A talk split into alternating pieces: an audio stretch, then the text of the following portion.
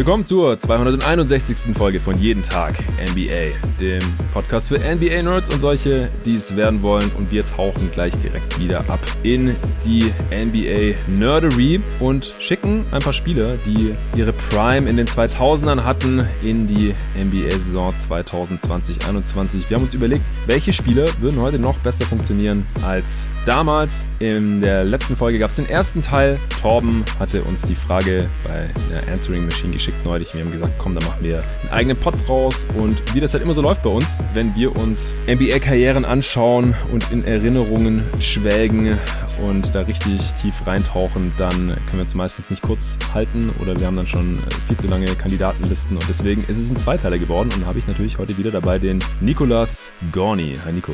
Hi Jonathan. Ja, der erste Teil hat schon richtig Bock gemacht, aber wir haben ja noch einiges in petto. Du hast gerade schon gesagt, du hast noch ein paar Stars auf deiner Liste. Ich auch. Wir haben gestern schon einige Kategorien an Spielern abgearbeitet oder bestimmte Spielertypen, wo wir uns vorstellen können, dass die einfach in der NBA heutzutage besser funktionieren würden als vor 15, 20 Jahren so ungefähr, als die gezockt haben eben. Das waren die Do Everything Bigs. Da hatten wir die äh, Stars und auch die, ja, Sub-All-Stars, äh, super edel Rollenspieler. Da haben wir über Rashid Wallace, Lamar Odom, Josh Smith, Andrei Kirilenko und Brad Miller gesprochen. Und dann haben wir noch über Stretch Bigs gesprochen, die damals teilweise auch nur aus der Midrange gestretched haben, die heutzutage wahrscheinlich auch dann den Dreier nehmen würden. Da haben wir über Kurt Thomas, Mehmet Okur, Clifford Robinson, Antonio McDice und äh, noch ein paar andere Spieler gesprochen. Haben ich jetzt den vergessen? Ich habe deine jetzt nicht mit aufgeschrieben. Ah ja, dann hast du noch Jason Richardson angeführt, ich Quentin Richardson, Tim Thomas hatten wir noch und Daniel Marshall. Das waren so, sind so Spieler, die wir unter High Volume Shooting Forwards eingeordnet hatten. Ja, und heute geht's direkt weiter. Ich habe noch einige Kategorien hier, die wir jetzt noch gar nicht angesprochen haben und auch natürlich noch ein paar Namen. Ich bin gespannt auf deinen nächsten. Hau raus.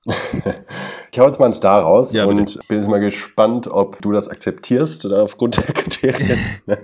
ich muss ihn einfach nennen, weil ich mir ihn einfach so gut heute vorstellen möchte und könnte. Und zwar ist es äh, Gilbert Arenas. Ja, Alter, natürlich habe ich den. Ja, also es geht gar nicht anders. Er, er ist der einzige in dieser Kategorie. Ich habe es effiziente Volume Creator genannt, aber er war einfach damals schon so krass und würde heute so gut funktionieren. Ja, also Gilbert Arenas ist halt nicht nur vom Skill-Level her, sondern ich finde tatsächlich auch vom Spielertyp, von der, von der Attitüde her. Gilbert Arenas ist Damian Lillard der 2000er. Mhm. Ja, also eigentlich durch die Bank. Sowohl was das hohe Volumen an Klatschsituationen angeht, wo er auch eben eine Menge getroffen hat. Da gibt es zwar viele Highlights, aber auch die Zahlen sehen da ziemlich gut aus bei ihm in Klatschsituationen. Hat er unfassbar viele Dreier genommen, für, auch für die damalige Zeit. Also er hat halt auch mal eben locker 10 plus pro 100 Possessions aufgelegt in insgesamt drei Jahren. Ja. Sehr effizient. Also auch, finde ich, dafür, dass er so ein Volume-Scorer war, man darf, nicht, man darf nicht vergessen, dass er ähm, Saisons hatte, wo er teilweise sogar an den 30 Punkten pro Spiel gekratzt hat. Also ja. 29, 28. Trotzdem 109er Offensivrating über seine Karriere. Ähm, Point Guard Skills, also konnte auch tatsächlich ziemlich gut passen. Ja, und das Pull-Up-Shooting, ne, das ist das Ding. Also das war, ist immer ein wertvoller Skill gewesen. Aber heute, ich könnte mir halt vorstellen, dass er in Lillard-Gefilde kommen könnte. Heute vom, vom reinen Talentlevel her. Also ganz ehrlich, er war es ja eigentlich damals schon umgerechnet. Also muss einfach bedenken, die Pace war damals langsamer und ja. die Liga war an sich einfach noch sehr viel ineffizienter und er hatte einfach Offensivrating von 115 rausgehauen und so. Weil er einfach die Dreier solide getroffen hat bei einem sehr hohen Volumen, was man damals auch so gar nicht gekannt hat. Und bei ihm war auch wieder das gleiche Ding. Ich hatte es ja schon in der letzten Folge erwähnt, weil äh, Quentin Richardson unter 40 Prozent aus dem Feld getroffen hat, weil er einfach so viel Dreier geballert hat, dachte man, oh, was für ein ineffizienter Chucker. Und dabei hat er ein Offensivrating von 108 gehabt. Und bei Arenas war es einfach so, der hat seine 10 Dreier auf 100 Possessions rausgeknallt. Ist ja auch so wie, wie Harden halt so im mittleren 30er Prozent Bereich getroffen oder wie Lillard auch schon in manchen Saisons. Aber der hat ja auch eine Freiwurfrate von fast 50 Prozent. Und dann ist es auch egal, der hat auch nur 41 Prozent aus dem Feld getroffen, aber er war trotzdem ein sehr, sehr, sehr effizienter Scorer und auch Playmaker für andere, wie du schon gesagt hast, für seine Zeit. Und das hat man damals einfach noch nicht so gesehen, weil man es noch nicht so evaluieren konnte auch oder vieles einfach nicht gemacht haben. Klar, der Teamerfolg ist auch immer ein bisschen beim ausgeblieben, aber guckt euch halt mal das Roster da an. Ja. Also wenn er jetzt halt heute mit einem modernen Roster spielen würde, wie Lillard bei den Blazers oder Harden bei den Rockets, also ich bin fest davon überzeugt, dass der in diese Lillard, Harden oder Kyrie Gefilde kommen könnte oder würde. Also ja. der könnte diesen ja. Stil ja heute auch noch viel rigoroser fahren, weil es viel akzeptierter ist als als es vor Eben. 15 Jahren war. Er, er, hat halt wirklich damals schon, also auch diese Logo-Shots, da hat er ein paar von ausgepackt. Ja. Das weiß ich ganz genau. Also diese zwei Meter hinter der Dreilinie, anderthalb, zwei Meter, ja. hat er durchaus mal fliegen lassen. Ja. Und davon dann auch welche getroffen. Und genau wie du gesagt hast, das wäre halt heute, äh, ja, ich will nicht wissen, wie viele Dreier Arenas heutzutage nehmen würde. Dazu kommt halt auch, dass er fast nur für sich selbst kreiert hat. Also die mhm. Rate bei ihm an assistierten Würfen ist so verschwindend gering. Ja, das ist einfach verdammt wertvoller Skill. Also ähm, Shot Maker und Creator auf dem Level wäre heute auf jeden Fall All-Star, Minimum. Ja. Könnte auch mal eine All-NBA-Saison spielen, relativ problemlos, glaube ich. Wenn der Teamerfolg am Start ist oder halt so wie, ja. wie bei Lillard halt bei den Blazers. Genau, so Minimum. wie bei Lillard halt, genau. ja. Ja, aber 25 Prozent seiner Zweier waren assistiert und das ist halt echt fast auf dem Niveau von, von Lillard jetzt über die Karriere. Der ist bei 20 Prozent und äh, Harden ist bei 18 Prozent. Also. Ja, das ist halt die Creme de la Creme. Genau. Ja. Genau. Äh, ich ganz so viele auf der Dribble-Dreier genommen.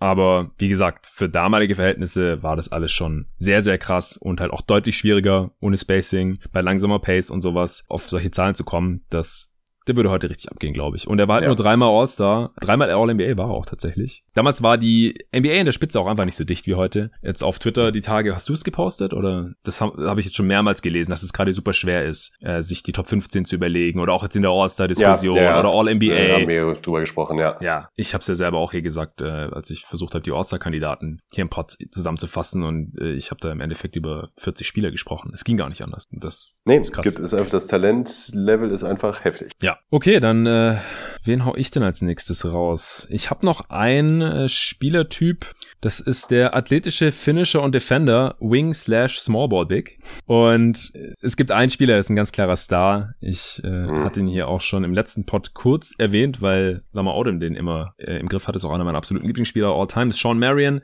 Aber es ja. gab noch einen anderen Spieler, der so ein bisschen in die Richtung ging, der nicht so oft All-Star war. Ich glaube, einmal war der nur in Charlotte und zwar Jared Wallace. Ja, an den habe ich tatsächlich auch kurz gedacht, aber ja, nee, mach den Case. ja, also ich würde einfach sagen, der würde heute viel mehr auf der 4 und auch Small Ball 5 spielen, was damals gar nicht gemacht wurde. Bringt Weakside Rim Protection, auch Defensive Havoc, wie ich schon bei Kirilenko Crash. gesagt habe, wurde Crash genannt, äh, nicht umsonst, äh, oder G-Force. Einer der wenigen Spieler, die mal über eine gesamte Saison mehr als zwei Steals und zwei Blocks im Schnitt gebracht haben. War auch trotzdem solide On-Ball, ein guter Rebounder auch äh, für, für einen Wing. Äh, guter Finisher natürlich mit seiner Athletik, war unendlich athletisch einfach. Und der Wurf, das war halt so Zeit seiner Karriere seine Achillesferse. Ja. Aber ich würde sagen, der war halt zumindest mal noch gut genug. Also er hatte halt auch Saisons drin, wo er bei einem soliden Volumen äh, damals schon im mittleren 30er-Bereich mal treffen konnte. Also so 4, 5 Dreier von der Possessions genommen hat und so, ja, 35 Prozent, 38 Prozent hat er mal getroffen, 37 Prozent. Das ist nicht viel, gerade heutzutage, aber es, es würde halt noch, gerade noch irgendwie gehen. Also sein Wert würde natürlich woanders liegen und das ist halt in der defensiven Versatilität. Er kann switchen, bietet wie gesagt halt so Covington-mäßig halt noch so defensiver Playmaker vom Wing, den man halt auch mal als Small Ball 5 einsetzen kann, der dann auch den Ring beschützen kann. Mhm. So. Mhm. Wobei er nicht so ein guter Shooter ist wie, wie Covington, aber halt ein viel besserer Finisher und Slasher. Ja, ich muss ganz ehrlich sagen, also ich habe ihn im, im Kopf gehabt und ihn dann einfach aus dem Kopf raus nicht aufgeschrieben, weil ich im Kopf hatte, dass der, jetzt habe ich ja auf Kopf gesagt, weil ich in, in, in Erinnerung hatte, ähm, dass der Wurf noch schlechter war, als er ist. Also er, er ist nicht gut, äh, sehe ich jetzt auch gerade. Ich habe die Zahlen jetzt ja, nochmal vor mir, aber nicht, genau, aber genau. Und ich dachte, der wäre noch mal eine Stufe unter Kirilenko. Mhm. Da muss ich ganz ehrlich sagen, da habe ich mich einfach von meiner Erinnerung täuschen lassen, hätte ich nochmal nachgucken sollen. Weil dann macht er auf jeden Fall Sinn. Ja, ja. Genau, und Sean Marion ist halt äh, das Ganze nochmal viel besser. Ja.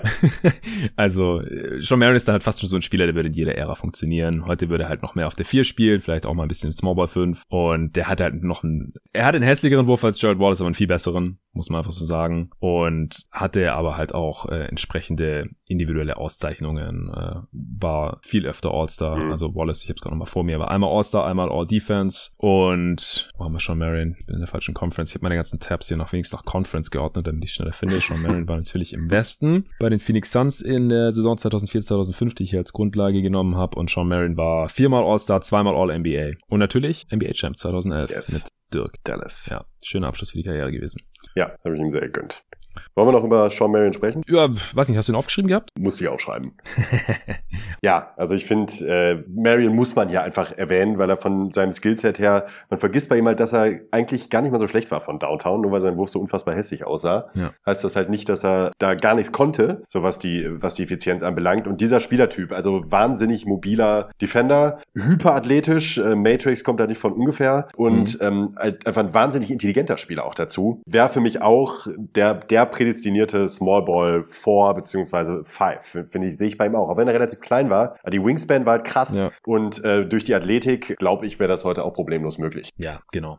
Das Problem, äh, warum er halt auch als quasi Non-Shooter gilt, wahrscheinlich gerade auch unter den jüngeren Hörern hier, ist, dass er halt zum Ende der Karriere nicht wie bei den meisten Spielern besser oder solider beim Wurf geworden ist, sondern immer schlechter. Er hat halt nach Phoenix einfach total abgebaut und hat dann viel weniger Dreier genommen. Also der hatte halt in Phoenix, in denen er gedraftet wurde, 99, da hat er dann kontinuierlich mehr Dreier genommen. 2002, 2003 war zum ersten Mal All-Star, da hat er sechs Dreier auf 100 Possessions genommen, also was selbst für heutige Verhältnisse für einen, so ein Vierer schon okay ist. Ja, und das ist halt fast 20 Jahre her. Und dann hat er die nächsten Jahre dann auch als Steve Nash dazu kam, bis er getradet wurde, zwischen 4 und 5 Dreier noch von der Possessions genommen, kann man sagen. Und so im unteren bis mittleren 30er Bereich getroffen. Aber seine beste mit dem höchsten Volumen und der besten Quote hatte er 2002, 2003, also in seiner vierten Saison. Danach war es noch eine Zeit lang okay. Und dann, nachdem er nicht mehr in dem Steve Nash gespielt hat und nicht mehr in Phoenix gespielt hat, ich weiß nicht, was da los mit ihm war, aber dann ging es halt echt rapide in den Keller, hat er teilweise nicht mehr mehr ein Dreier von der Possessions genommen, irgendwie um die 20% herum gekrebst und hat einfach keinen Wurf mehr gehabt. Das ist schon sehr, sehr seltsam und das äh, macht ihn natürlich dann auch über die Karriere gesehen zu einem nicht ganz so wertvollen Spieler, aber mhm. in der Prime und wenn wir jetzt halt den, den Marion von vor 15 Jahren nehmen oder Mitte der 2000 oder wie auch immer, wäre das ein super wertvoller Spieler heutzutage. Ja,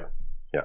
Ich habe in derselben Kategorie noch ein paar Honorable Mentions, die nicht annähernd so gut waren, die auch keine Stars waren, aber wo ich mir halt vorstellen könnte, dass sie heute, wenn sie dann halt auch nicht auf der 3 spielen müssen, sondern halt so auf die 4 geschoben werden, vielleicht auch mal so Small Ball 5, deutlich besser gewesen wären, als sie es waren, und zwar Travis Outlaw und Darius Miles. Darius Miles kam natürlich auch noch eine Verletzung dazu, äh, wonach er ja schon zum Sportinvaliden erklärt wurde, Knieverletzung. Und bei Miles kam auch dazu, dass er, dass einfach zu viel von ihm erwartet wurde und er konnte einfach keine Entscheidungen treffen auf dem Feld und wenn es halt abgenommen werden würde, dann könnte ich mir halt vorstellen, dass solche Spieler dann als irgendwie Backup, athletische Small Ball Bigs auch ganz gut funktionieren würden. Travis Otto hatte auch so eine ganz solide Karriere, auch weil er den Wurf ganz okay getroffen hat teilweise. Und noch ein anderer athletischer Finisher, den ich auch in eine Position dann eher hochschieben würde heute, der auch viel, viel switchen kann und so, der war auch mal All-Star und auch First Pick, Kenyon Martin. Ja, der hat auch ja. einfach viel zu viel aus der Midrange geballert. Da ja. kann ich mir auch vorstellen, dass er ähm, ja. ein paar mehr Dreier nehmen würde heutzutage. Und auch die Athletik hat er auch mitgebracht. Also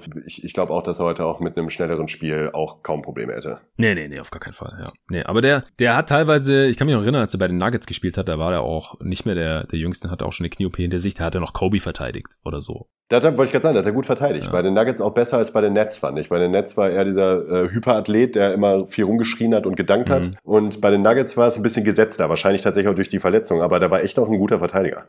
Ja, da war dann auch schon ein bisschen erfahrener, aber die, die Nets waren defensiv auch schon ganz gut unterwegs. Ja, ich denke halt, dass der heute auch dann, äh, wie gesagt, eher so als äh, Small Ball 5er teilweise auch und vielleicht mit äh, mehr Dreier anstatt aus der Midrange ein wertvollerer Spielertyp sogar sein könnte als damals. Aber war jetzt auch eher, wie gesagt, honorable Menschen hier. Ja, ich muss äh, zu Darius Miles noch kurz eine Anekdote abgeben. Bitte. Und zwar ein Thread bei sportforen.de, keine Ahnung, ob ah, ja, irgendeiner Hörer, Hörer das kennt.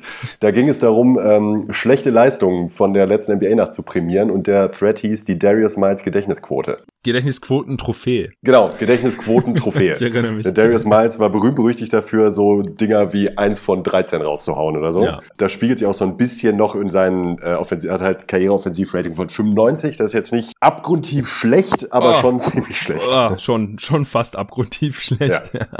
Es ist schon schlecht. Also, ist schon echt schlecht. Ja, heute ist natürlich noch mal schlechter. Ja. Das durchschnittliche Offensivrating in der Liga ist mittlerweile einfach so auf 111 geklettert. Und in der Ära war es halt eher noch so bei 104, 105, je nachdem wann. Mhm. Miles wurde 2000 gedraftet und 2008, 9 war seine Karriere zu Ende. Eigentlich schon 2005, 6, aber dann hat er es halt nochmal probiert. Und 95 ist für die Zeit halt auch schon relativ schlecht. Ja. Und äh, es gibt übrigens relativ viele Hörer, oder wir schreiben immer wieder Hörer, also auch Supporters sind meistens die, die mir schreiben, die früher auch bei Sportforen waren. Also, Ach. ja, der eine oder andere wird sich vielleicht erinnern an den Darius Miles Gedächtnis Quoten-Trophäe-Thread. Aber es ist doch schön, dass sich so ein Kreis auch wieder schließt, dass man so als Community sich zwar woanders hin bewegt, aber irgendwie auch immer wieder zusammenfindet. Ja, also ich glaube gerade so die Hardcore-NBA-Fans unserer Generation, da haben sich einfach viele zwangsläufig damals auf sportforen.de rumgetrieben. Ja. Die Welt ist dann doch relativ klein, vor allem in NBA Deutschland. Okay, äh, ich habe noch ein, zwei Spielertypen und natürlich auch noch ein paar Stars, aber ich äh, hau jetzt erstmal noch mal ein paar ja eher Rollenspieler, Edelrollenspieler, Fringe Stars raus. Und zwar, ich habe einige 3D-Spieler, ich habe da noch mal unterteilt zwischen 3D Wing, 3D Forward und 3D Forward Plus. also Spieler, die, die da mehr konnten.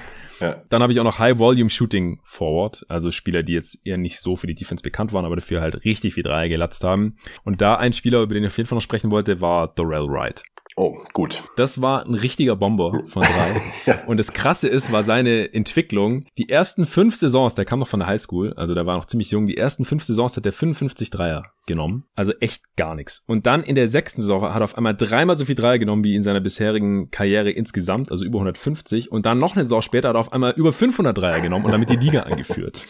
Und halt richtig gut getroffen. Also das war einfach ein richtig krasser High-Volume-Shooter dann, aber eher zum Ende der Dekade dann hin. Ich meine, solche Spieler, die hochprozentig äh, richtig viel Dreier nehmen, die kann man heute natürlich genauso gut gebrauchen wie damals. Und ich glaube einfach, dass er heute noch früher angefangen hätte, so viele Dreier zu nehmen. Denn sonst konnte er auch nicht so wirklich viel. Er war zwar einigermaßen athletisch und auch ziemlich lang und so, aber da hat er nie so wirklich viel draus gemacht seit seiner Karriere. Und dann in, in Golden State durfte er dann mal richtig äh, los ballern. Also es hatte Miami noch so ein bisschen angefangen, aber die haben ihn dann nicht gehalten, weil ähm, die dann die Big Three geformt haben, 2010 geformt, gegründet haben. Und der wäre heute auf jeden Fall auf Vierer, würde ich sagen, ne? Ja, ja, genau. Ja, ja genau. Ich glaube, so um regelmäßig Guards zu verteidigen, war auch nicht mobil genug. Nee. Aber ich denke, solche Entwicklungen, die würden heutzutage einfach früher ansetzen. Ja, auf jeden Fall. Würde man einfach schneller erkennen. Wenn man also einen Wurf, der so gut ist wie der von Wright, da wird man direkt das Team, glaube ich, auch anders umstrukturieren. Ja.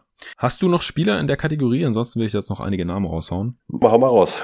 Inspiriere mich. Ich inspiriere dich. Äh, Andres Nussioni. Habe ich, nicht, hab ich mich auch nicht getraut. Der ist, in, der, der ist bei mir tatsächlich, ähm, der ist bei mir auch so ein bisschen so in die Jason Capono-Richtung gefallen. Oh, ähm, nee, ich fand den defensiv schon besser. Defensiv besser und auch größer, ne, glaube ich ja, auf jeden auch Fall. solider Rebounder. Ja, war damals auch schon Vierer. Nee, ich, also, also der wurde auch oft als Small Forward noch geführt auf Basketball Reference. Ist nicht immer so hundertprozentig verlässlich, äh, wie da die Position kategorisiert werden oder die Spielzeit, auf welcher Position sie gespielt haben. Aber ich würde auch sagen, heutzutage wäre das einfach ein Vierer. Ja, Fertig. Also, auf jeden Fall. Konnte einfach gut genug rebounden, hat genug verteidigen, konnte auch mal einen Pass spielen. Deswegen habe ich unter 3D Forward Plus eingeordnet. Ja, ich denke einfach, der würde heute von Anfang an auf der 4 spielen und würde da noch ein bisschen mehr Value mitbringen. Und ich fand ihn auch einfach ziemlich tough, also deutlich tougher als Capono. Tougher auf jeden Fall. Auch bei den äh, Argentinier war er, ne? Ja. ja. Auch bei der Nationalmannschaft fand ich ihn auch mal ziemlich Das war diese goldene Die Ära, ja, Generation, genau. ja. Mit Ginobili und so. Prigioni, ja genau. Oberto.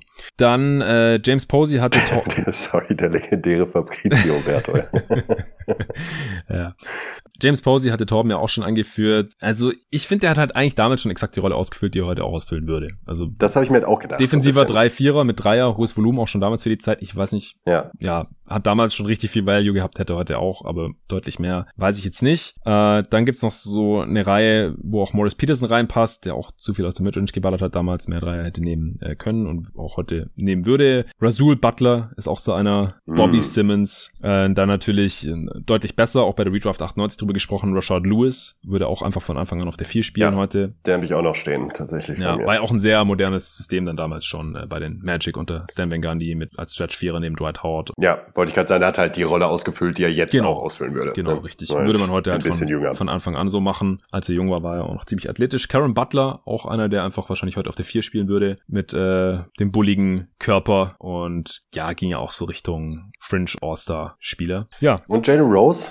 Er hatte Prime noch in den 2000ern. Ist halt alt, ne? Also ja. ich meine, er war halt in den 2000ern dann halt Ende 20, Anfang 30. Mhm. Also geht schon noch, finde ich. War der, man, wann war der äh, MIP? 99 oder so? Ähm, neun, ja, ich glaube 2000, 99, 2000. Ah, okay, ja. okay. Ja, ich weiß nicht, hätte, ja, als großer Playmaker würde man vielleicht ein bisschen heliozentrischer auch versuchen, um ihn ja, zu spielen. glaube ich auch. So als großer Ballhändler.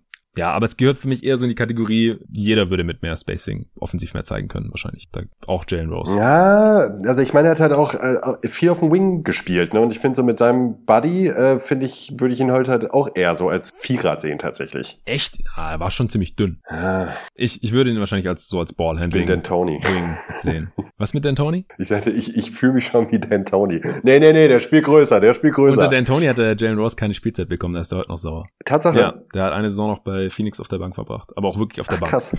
und äh, Dan Tony hat eine acht Mann Rotation spielen lassen und Jalen Rose hat keine Minuten bekommen. Da ist der heute noch salty. Also ich konsumiere nicht mehr viel Jalen Rose, das war früher immer noch mehr nee, bei Grandland, aber damals ist es immer so ein bisschen mitgeschwungen. Okay, ich habe noch zwei absolute Superstars hier stehen. Was hast du noch so auf dem Zettel? Ich habe einen absoluten Superstar. Dann bin ich gespannt. Du hast wahrscheinlich einen von meinen beiden. Wer ist es? Ja, da musste ich jetzt einfach Kevin Garnett nochmal nehmen. Ja, ja, auf jeden Fall. Ich hab's gewusst, habe ich auch ist ja durch die wundervolle Serie von Ben Taylor letztes auch nochmal bei Twitter noch kurz hochgekommen. Auch eine kleine Diskussion mhm. über Kevin Garnett. Ich fand halt auf der einen Seite, musste ich ihn halt nehmen, weil er halt so unfassbar gut in diese aktuelle Situation und Liga passen würde mit seinem Skillset. Gleichzeitig, ja. er aber halt auch einer der Superstars der Liga-Geschichte ist, der halt in jede Ära eigentlich super passen würde, weil er problemlos Big Ball spielen kann, dann als Vierer oder vielleicht sogar Dreier. Mhm. Also als Wing kann man ihm sogar zutrauen mit seinem Ballhandling und seinem generellen Skills. Hat er ja auch ganz am Anfang. Hat er neben zwei Genau, hat er sogar. Geht ja fast eher in Richtung Durant als in Richtung äh, Big Man so vom Bodytype her ja. und so und auch heute halt super die fünf spielen würde, weil er einfach alles konnte. Defensiv einer der besten Verteidiger Liga-Geschichte, ein guter Passgeber, ein sehr guter Schütze aus der Midrange, wird heute wahrscheinlich nochmal einen Ticken mehr Dreier nehmen. Ja. Und alle Schwächen, die man ihm so andichten könnte, dass er in hohem Volumen ähm, vielleicht dann nicht mehr ganz so gut vor allen Dingen scoren konnte als, als erste Option, sehe ich jetzt heute eigentlich auch gänzlich unproblematisch, muss ich sagen. Also ich glaube, das lag, ähm, du hast es bei Twitter auch da nochmal kurz angesprochen, es lag halt deutlich mehr an seinen schwachen Mitspielern, als wenn man sich aber vorstellt, wie ähm, wenn Garnett so gefüttert werden würde wie ein Anthony Davis, dann äh, sähe die Effizienz auch ganz anders aus in den Playoffs und dann sehe ich jetzt 30 Punkte im Schnitt tatsächlich auch nicht als Problem.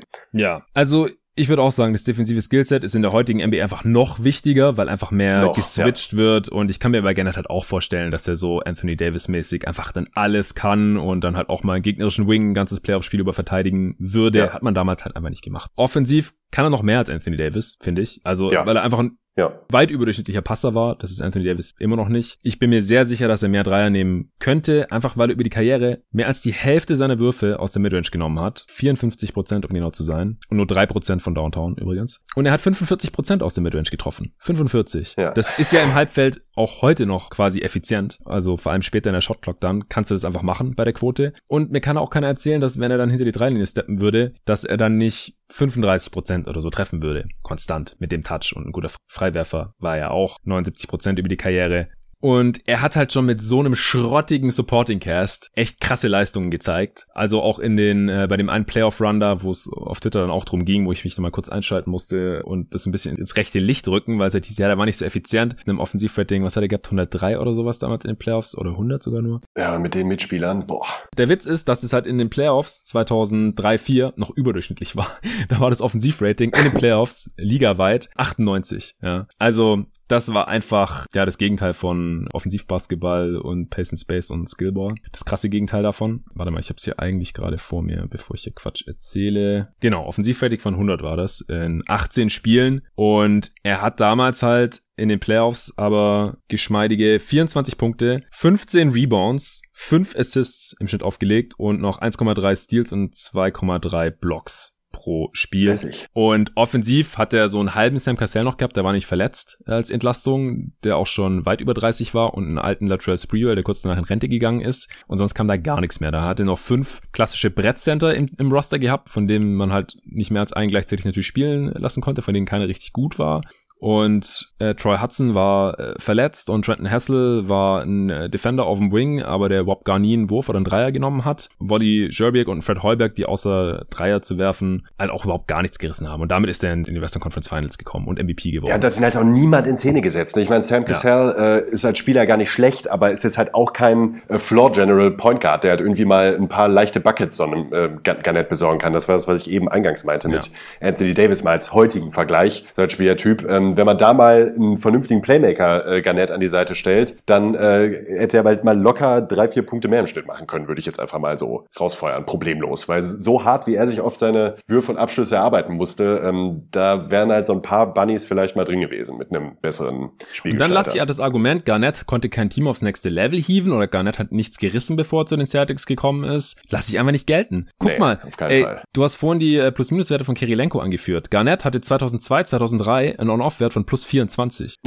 und, und seine MVP-Saison von plus 21. Das sind Zahlen, die findet man sonst bei gar niemandem in der Karriere irgendwo. Also jetzt hat, neulich war ja Mike Conley und Gobert im Gespräch, weil Conley auch irgendwie plus 20 hatte oder sowas. Und Gobert hatte das ja. irgendwie auch kurz, ist jetzt auch schon wieder runtergedroppt und Garnett hat immer locker flockig plus 24 gehabt über eine gesamte fucking Saison. Über die ganze, wollte ich gerade sagen, über die ganze Saison. Ne? Ich habe ja auch noch mal die, interessanterweise die RAPM-Werte von der Saison 2003, 2004 mhm. ähm, von äh, Jeremias äh, Engelmann. Mhm. Und da sieht die Top 5 so aus. Auf 1 ist Shaq mit 10,4, dann kommt direkt Garnett mit 10,3, Tim Duncan 10,2, Ben Wallace 8,7 und Kirilenko 8,1. ja, nice. Also Garnett, der, der muss hier rein, weil ich glaube einfach, dass ja. er heute noch wertvoller ja. wäre äh, mit seinem defensiven Skillset und auch dann in der Offense. Und da, da kann man sich dann schon einiges vorstellen. Und auch dieses Argument ja mit den Celtics, nur einen Titel geholt und so. Er, die anderen Playoffs war halt leider dann auch verletzt und dann auch schon ziemlich alt und danach ging dann halt nicht mehr viel. Seine absolute Prime hat er leider in Kackteams in Minnesota verbracht. Das ist leider so. Leider. Leider. Aber das hätte, sowas ähnliches hätte Dirk halt auch passieren können, wenn er einen anderen Owner gehabt hätte. Oder da, da spricht man immer wieder darum. Mhm. Das sind halt so viele Dinger, die da zusammenkommen. Tauscht die drei, Garnett, Dirk und Duncan, so damals Duncan als Power Forward verschrien, ähm, fälschlicherweise. Wenn man die drei, die Situation tauscht, ähm, da hätte die Karrieren hätten ganz anders verlaufen können. Also ich finde, vom Talentlevel her tut man Garnett da wirklich extrem unrecht. Ja, da sind wir uns einig. Ich habe übrigens Tim Duncan auch noch mit aufgeschrieben. Ich wollte ihn jetzt nicht unbedingt anführen, aber ich glaube einfach, dass er heutzutage als einziger Big auf dem Feld dann, er hat ja auch fast seine gesamte Karriere immer noch mit einem klassischen Center auf dem Feld spielen müssen in der Offense. Da würde es ihm einfach deutlich leichter fallen, glaube ich, wenn er da mehr Platz hätte heutzutage. Und defensiv kann er ja auch alles oder konnte er damals alles und ja. würde heute auch alles können. Ja. Ich glaube auch, dass er vielleicht jetzt nicht unter Pop, aber unter anderen Coaches weniger aus dem Midrange ballern würde, weil er war nie so gut wie Garnett oder so und schon gar nicht wie, nee. wie Nowitzki und hat trotzdem sehr, sehr viele Würfe aus dem Midrange genommen und vielleicht auch mehr Dreier daneben. Ich kann mich immer noch an einen Dreier sehr, sehr schmerzlich erinnern. Oh ja, den, an den erinnere ich mich auch sehr gerne. Ja, gegen, gegen die Suns in der ersten Runde. Das, äh, ja, der hat die Suns im Endeffekt dann so ein bisschen gekillt und dann war das halt ein Erstrunden aus und ich glaube, dass es halt mehr solche Momente heutzutage geben würde, wo Duncan irgendwie einen Dreier reinknallt, der Glaube ich auch. Ist. Glaube ich auch. Ja. Er hat sich auch immer drüber aufgeregt, dass er bei 2K zu schlecht bewertet wird als, als Shooter, nur weil er im, im Game keine nimmt. Also im, in der echten NBA. Ja, ich habe mir auch noch einen aufgeschrieben. Das ist auch ein Hot Topic und werde ich immer wieder gefragt, ob ich glaube, dass dieser Spieler heutzutage genauso gut wäre wie damals. Und mein Case ist halt, der wäre heute noch krasser. Und das ist Shaq. Ja, oh, ja gerne. Gerne können wir das Thema Ja, seine Rolle habe ich genannt Inside-Zerstörer mit Passing.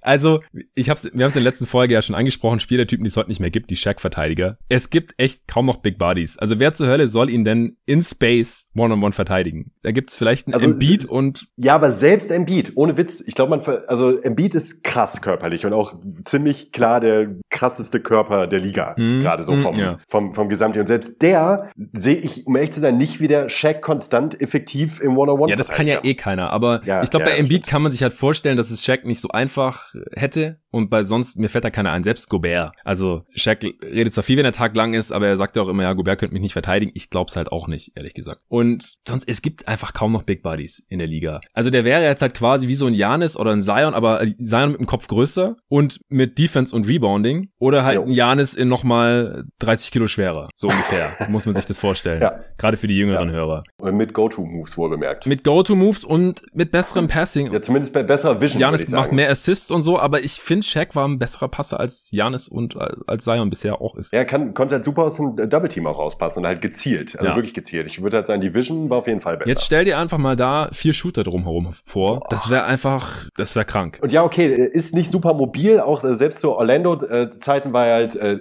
wahnsinnig athletisch und auch ähm, mobil ist jetzt das falsche Wort, defensiv halt einfach nicht so mobil. Ja, ja. Äh, ich glaube, ähm, das wird dann immer gesagt, ja, heute wird halt rausgezogen ja. werden und der, wen soll denn verteidigen? ist mir okay. Ich glaube aber, dass Prime Check halt gut genug wäre, um zumindest nicht komplett abzustinken, weil ein Jokic kannst du auch heute spielen und der ist deutlich schlechter defensiv als ein Shaq und auch nicht so mobil wie, äh, wie Prime Shaq. Und auf der Gegenseite denke ich mir, aber macht er halt jeden Angriff zwei Punkte. Jeden Angriff. Ja, oder er spielt einen Kickout für einen äh, hochprozentigen genau. Dreier. Also ich habe mir auch aufgeschrieben, er wäre defensiv anfälliger, weil er halt auch in Space ja, selbst verteidigen müsste und einfach nicht so super mobil war, äh, vor allem dann halt in den 2000ern, über die wir eigentlich auch gerade sprechen. Aber er ist halt ein deutlich, deutlich übleres Hindernis als jetzt zum Beispiel ein Zion. Also einfach durch seine Wingspan, er war ein guter Rim Protector und Shotblocker. Man kann halt nur Drop mit ihm spielen. Also das ist dann halt das, das Gobert-Problem im Endeffekt. So wie, wie lang kannst du das spielen in den Playoffs? Und das Ding ist aber halt, bei Gobert geht ja dann langsam irgendwann die Rechnung nicht mehr auf, wenn man denkt, der holt uns das offensiv nicht mehr rein, was er dann halt defensiv, wenn äh, der Gegner Five Out spielt, dann halt auch nicht mehr ausgleichen kann. Also er hat dann halt an beiden Enden des Feldes nicht genug Impact. Aber Shaq wird immer so einen krassen offensiven Impact haben, dass man ihn trotzdem drauflassen würde, glaube ich, außer vielleicht in ganz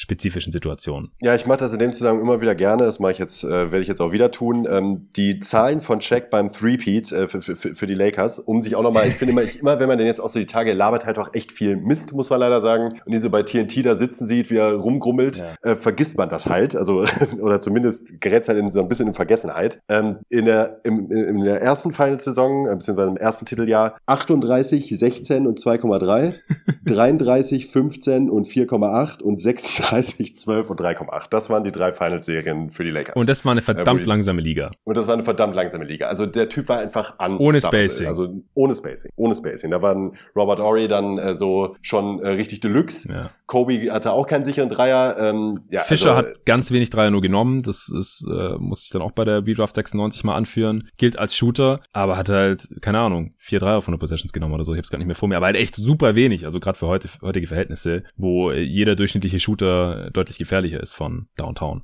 Also. Ja, also Check mit Spacing, äh, gucken wir uns hier, welchen Contender gibt's gerade, also einen wirklich legitimen Contender in der NBA Saison 2021, der Shaq verteidigen könnte. Also ja, Shaq hätte in manchen Matchups auch Probleme defensiv, keine Frage. Aber wer kann Shaq verteidigen? Keiner. Also noch nicht mal ansatzweise, ja. als Team ja. noch nicht mal. No chance. Einfach no chance. Ja. Mark Gasol Anthony Davis, hm, ja, als Combo okay. Äh, ja, die haben dann nach spätestens zwei Vierteln alle so viel Fouls, dass du nicht mehr spielen lassen kannst und dann, ja, was machst du dann?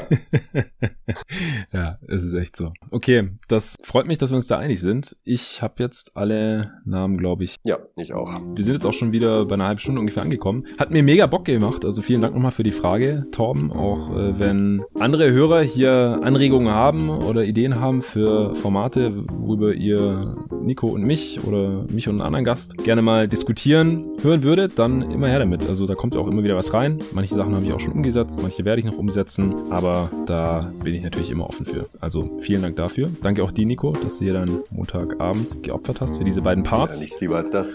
Teil 2 kommt jetzt erst morgen am Dienstag und Donnerstag ist mit David eine Answering Machine geplant. Ja, äh, richtig gehört, nicht mit Nico, sondern mit David, denn mit Nico werde ich nächste Woche über die Awards sprechen Montag, Dienstag wahrscheinlich. Aber vorher müssen wir dann noch am Freitag, wenn dann die gesamten All-Star-Roster feststehen, hier darüber noch ein Pod aufnehmen. Also ist einiges geplant hier, ist ja auch schon angekündigt gewesen. Dann äh, kommt auch schon der All-Star-Break mit riesigen Schritten. Da werde ich dann vielleicht nochmal irgendeine andere Folge raushauen. Mitte nächster Woche, nachdem wir dann hier unsere Awards-Pods gedroppt haben. Und dann ist der All-Star-Break. Da werde ich mir dann vielleicht auch mal ein paar Tage Pause gönnen. Wenn das Game wie geplant stattfindet, werde ich darüber vielleicht dann über das ganze ganze Weekend wieder einen Pod aufnehmen, so wie letztes Jahr mit David. Und der Break ist ja auch nur sehr kurz. Also ich glaube, es gibt nur fünf Tage keine Spiele oder sowas. Und äh, wenn man dann noch das All-Star-Game dazu rechnet, gibt es nur vier Tage keine Spiele. Und an den vier Tagen gibt es dann wahrscheinlich mal keinen Pod, äh, denn es gibt auch noch andere Bereiche im Pod, mal abseits vom Content, der immer wahnsinnig viel Zeit frisst, weil ich da auch immer richtig viel Zeit investieren möchte, damit ich euch hier keinen Quatsch erzähle und es alles interessant ist. Die ich vorantreiben muss, äh, natürlich das Merch. Äh, da habe ich jetzt auch hier mal wieder eine Reihe an an Nachrichten rausgehauen an die ganzen Supporter, die schon ungeduldig warten und äh, schon, schon bestellt haben. Die All-Star-Supporter, kriegen ja auch alle eine Tasse oder ein Shirt. Die dürfen mir natürlich schreiben und ihre Adresse schicken, aber es dauert leider noch ein bisschen, bis ich es dann auch wirklich rausschicken kann. Aber dann habe ich halt schon mal eine Übersicht, wer da alles äh, Interesse dran hat. Erstmal nur von den All-Star-Supportern und dann möchte ich äh, die mittelfristig auch gerne an jeden interessierten Hörer verticken. Äh, T-Shirts, Tassen. Ich hätte gerne auch noch Hoodies. Ich habe jetzt gerade im Moment auch schon wieder so ein, so ein Sample-Hoodie an. Finde den sehr cool, aber muss ich dann halt alles noch auf die Beine stellen mit dem Bestellprozess und dass ihr die dann auch bekommt und äh, zeitnah und dass die Qualität ordentlich ist und so weiter. Das steht auf jeden Fall noch an und dann noch ein, zwei, drei andere Sachen, die ich schon länger auf der Agenda habe, wo ich einfach nicht zukomme. Da will ich dann vielleicht mal den All-Star Break nutzen, denn äh, danach kommt dann auch schon bald die NBA Trade Deadline. Da gibt's dann ein paar Pots vorher. Es wird natürlich weitergespielt in dieser Liga noch im März, April bis Mitte Mai die Regular Season und dann fangen die Playoffs an. Also diese Liga, sie schläft einfach nicht. Deswegen hat es mich heute gefreut, dass wir auch mal so ein zeitloses History-Format irgendwie einstreuen konnten. Ja, schadet mal nicht, den Kopf auch mal ein bisschen woanders reinzustecken, was äh, die NBA betrifft. Ja, ja, ich fand das total entspannt. Also das hatte jetzt ja gerade überhaupt gar keinen aktuellen Bezug. Es gab natürlich jetzt trotzdem Games letzte Nacht und heute Nacht und so weiter und äh, werde ich dann auch noch nachholen, aber heute habe ich jetzt auch kein Game von letzter Nacht mal geschaut. Das ist wirklich eine Seltenheit. Und da äh, geht's dann aber die Tage auf jeden Fall wieder weiter, wie gesagt. Ich freue mich drauf. Vielen Dank fürs Zuhören und bis zum nächsten Mal. Dan Dickau, Alter. Dan Dickau, dass ich diesen Namen in meinem Leben überhaupt noch mal gelesen hätte, hätte ich tatsächlich nicht gedacht.